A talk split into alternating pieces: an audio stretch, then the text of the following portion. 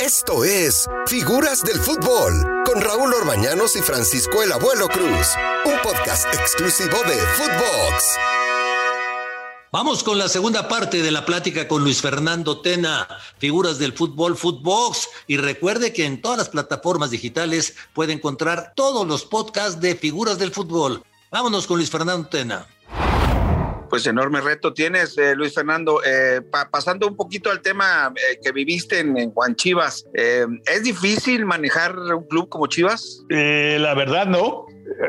Mauricio se porta muy bien, es muy gente, es inteligente, es buena persona, siempre tiene un muy buen trato para técnicos y para jugadores.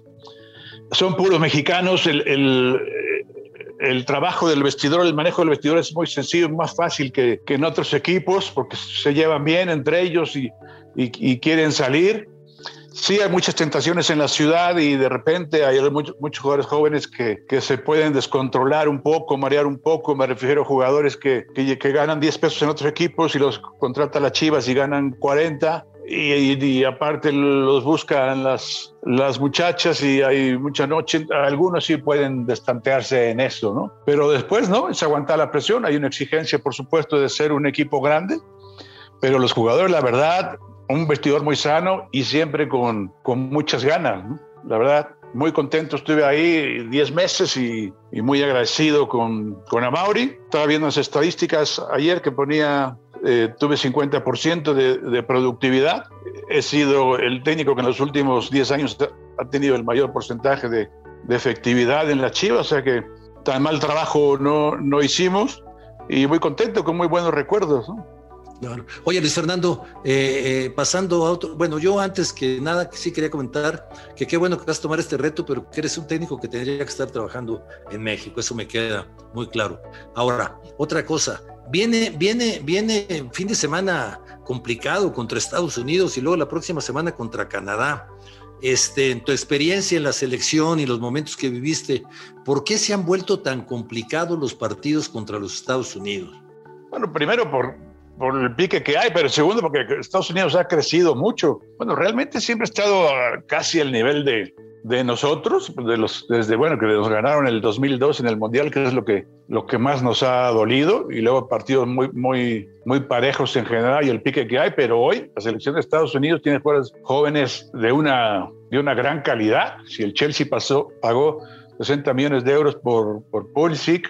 Ya, ya estamos viendo lo que es la calidad. Es un muy buen reto para nuestra selección, que yo en general la veo muy bien. Tenemos muy buenos jugadores en muy buena edad, se ven muy metidos. Tenemos un, un técnico muy capaz, que los jugadores aceptan como su líder. Tiene una gran trayectoria que, que tenemos que respetar yo veo muy optimista el futuro de nuestra selección con, con muy buena generación de jugadores y muy buen cuerpo técnico. Sí creo que ahora de visitante contra Estados Unidos y Canadá se va a ver los alcances reales de, de nuestro equipo, ¿no? porque antes ha tenido partidos, digamos, menos complicados, ¿no? pero creo que este viernes y el martes creo que va a ser muy interesante estos dos juegos. Gran, apunte, gran, apunte, Raúl. Eh, este, sí, sí, yo, yo, yo creo que totalmente de acuerdo con Luis Fernando, con Flaco. Yo, yo considero que, que eh, México eh, se le puede complicar de visitante estas visitas eh, difíciles, pero no va a tener ningún problema de estar en la Copa del Mundo. Sí, pero el asunto, abuelo, es que son a los rivales que les tienes que ganar, ¿no? Así es. Sí, de acuerdo, que donde se muestra el, el alcance de, de, nuestros jugadores, el, grosor de la personalidad de, de, nuestro equipo, la satisfacción para, para nuestra afición de que se le gane a los Estados Unidos y a Canadá en, en su casa. Canadá jugó muy bien en el Azteca, la verdad que que hasta el empate nos, nos, nos salió bien, nos salió barato. Y lo, bueno es que, no, que, tenemos un buen colchón de puntos, entonces el equipo no juega presionado, el equipo va a jugar con, con soltura, relajado, sabiendo que, que, en la tabla de puntuación no va a afectar tanto el caso de que llegue una derrota, y entonces puede jugar con, con, más soltura. Claro que nos dolería mucho el orgullo, pero en la tabla creo que el equipo seguiría arriba. Yo, yo, yo, eh, este técnico que tenemos, el señor Martino, es un técnico que la verdad yo respeto mucho, pienso que hay que apoyarlo, pienso que es un buen técnico, pero también pienso que, que, los técnicos de la selección tienen que ser mexicanos. O sea, si, si tú vas a traer un técnico que te califique a la Copa del Mundo, un técnico mexicano lo hace sin problema. Ahora, si a mí me venden que vas a traer un técnico que te va a meter a jugar las semifinales de la Copa del Mundo, pues oh, que venga. Pero siempre estamos en los mismos lugares, Luis Fernando. Sí, siete mundiales llevamos en el, en el, en el mismo lugar, ¿no? Se hace mucha polémica de, de cuál equipo ha jugado mejor en esos siete mundiales, pues ya, es la percepción de cada quien, pero la cuestión es que llevamos siete mundiales quedando en, en, el, en el mismo lugar. Pero sí, vaya, uno quisiera eso, que, que, fuera mexicano y que hubiera más mexicanos dirigiendo en la Liga Mexicana. Si, si solo está este, Javier Aguirre, Miguel Herrera, hoy le dan chance a, a Marcelo Michele Año y aparte el técnico de la selección no es, no es mexicano. Quiere decir que los mexicanos como técnicos nos vamos desvaneciendo mucho en cuanto a, al prestigio y a las oportunidades que nos dan. Estoy de acuerdo, en, todos, en todas las actividades hay gente joven que empuja, gente, gente de experiencia, extranjeros que quieren venir eh, y que quieren una oportunidad y contra todo hay que luchar. Ahora es, es, es, competencia pura en, en, todos lados, pero sí creo que deberían de tener más oportunidad de, dirigir eh, mexicanos pues como Memo Vázquez, como Poncho Sosa, como Daniel Guzmán, muchos mexicanos que, se han ido quedando y, que ya no les dan chance de dirigir. ¿Sabes lo que pasa, Raúl? Que la, la, idiosincrasia del jugador mexicano, de futbolista, directivo, lo que sea, le gusta al extranjero, ¿no? ¿Viste? Raúl, decía, no puede ser. Raúl, estoy de acuerdo contigo, Raúl. Decía un, un, muy buen amigo mío y gente de fútbol, no voy a decir el nombre para no sacarlo al balcón, decía que ser extranjero en México es profesión. Dice, es una profesión ser extranjero en México. Dice, llega a comer a tu casa, hombre, siéntate, por favor, te preparamos lo mejor. Ya conoces a mi hermana, ya conoces a mi prima. No, bueno. Claro.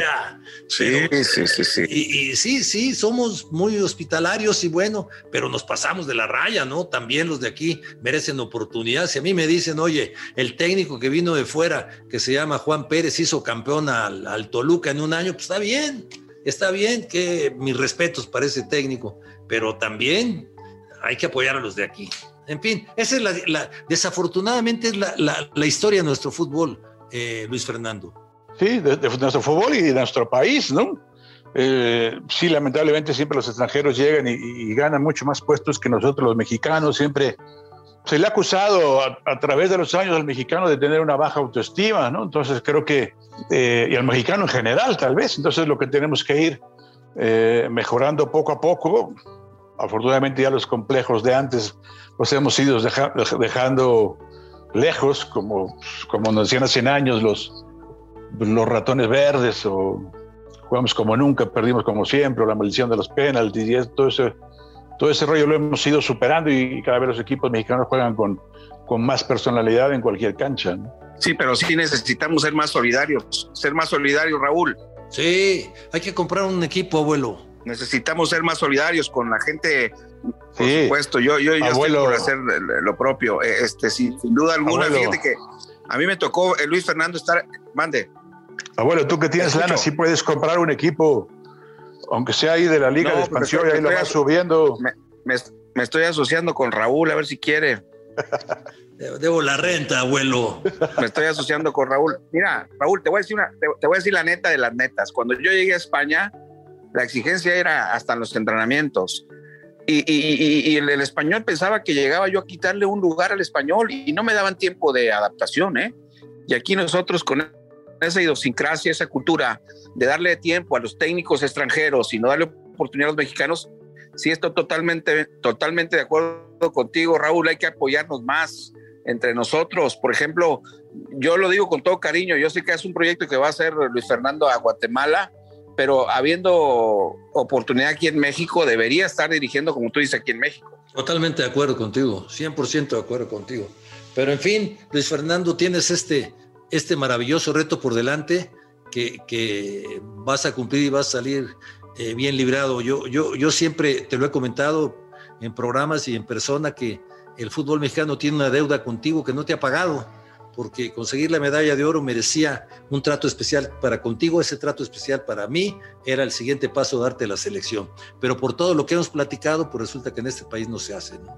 Pues sí, Raúl, ni hablar, pero bueno, eh, uno siempre se queda así con esa frustración de, de no haber dirigido la, la, selección mayor. Yo también tenía muchas ganas, me siento muy bien, muy contento como pez en el agua dirigiendo en, en, en selecciones nacionales y voy con, con, mucho gusto y con mucho entusiasmo a Guatemala y espero que me vayan a visitar sí, de vez señor. en cuando por allá. Es, es, es bonito, ¿eh? Y hay, hay, buena gastronomía, muy bonitos lugares. ¿eh? Sí, sí, señor, yo conozco bien Guatemala, la verdad que eh, eh, es, los que llegamos después de varios años nos sorprendemos de lo, de lo bonito que está la ciudad. En fin, algo más, abuelo, porque se nos termina el tiempo. No, no, pues que, que mi yerno es guatemalteco y, seguro que no vas a tener ningún problema, son gente muy dócil, muy, muy, este, muy abierta, de un corazón muy, muy transparente y corazón abierto. Este, que te vaya muy bien, que Dios te bendiga, te guarde y te proteja y cumpla todos tus deseos de, que tienes ahí con la selección, mi querido Luis Fernando.